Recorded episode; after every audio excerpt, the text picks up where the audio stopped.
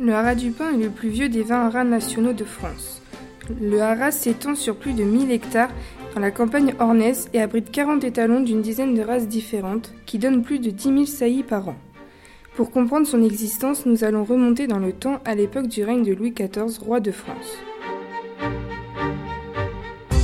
Nous sommes en 1665. Colbert, un des principaux ministres du roi, frappe à la porte et rentre dans ses appartements. Entrez. Salut Louis, comment ça va? Bof, ces temps-ci on manque beaucoup de chevaux de guerre. Moi je n'aime pas ça. Ça fait des trous dans notre armée. Oui, je sais Louis, je sais. Tu aurais pas une solution? En effet, je crois que j'ai une solution à ton problème, Louis. Et cette solution, c'est la création d'un haras, et un vrai. Ah, qu'est-ce que je ferais sans toi, mon Colbert? Vas-y, fonce, et prends toutes les décisions nécessaires. Et c'est ainsi que la décision fut prise. Colbert commença à trouver le lieu où se construirait le haras. En 1714, le domaine fut choisi vers le buisson d'Exme, près d'Argentan, pour la qualité de ses pâturages et les facilités d'approvisionnement en eau.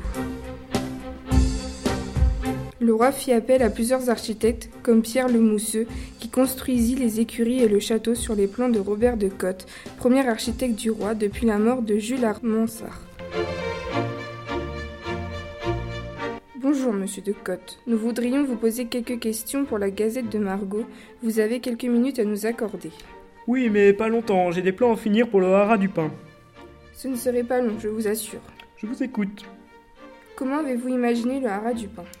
Hmm, j'ai voulu imaginer le haras du pain comme le plus puissant et le plus illustre haras de France. Je voulais créer une sorte de Versailles du cheval, quelque chose qui aurait rendu jaloux tous les nobles de la cour du roi. Bien. Pourquoi pensez-vous que le roi a fait appel à vous pour la construction de cet édifice? Bah, eh bien, ça me paraît évident, mon brave. Je suis l'architecte personnel du roi, donc c'est à moi qu'on désigne les plus illustres monuments. Quelle question pitoyable. Excusez-moi, mais ce n'est pas moi qui écris les questions. Vous avez encore des questions? Oui, une dernière s'il vous plaît. Combien de temps pensez-vous qu'il faudra pour construire le haras du pain D'après mes calculs et la grandeur de cet édifice, je dirais environ une bonne quinzaine d'années. Bon, eh bien, ce sera tout. Merci pour vos réponses, monsieur de Cotte. Un article sur votre interview sera bientôt sur le prochain journal La Gazette de Margot. Au revoir.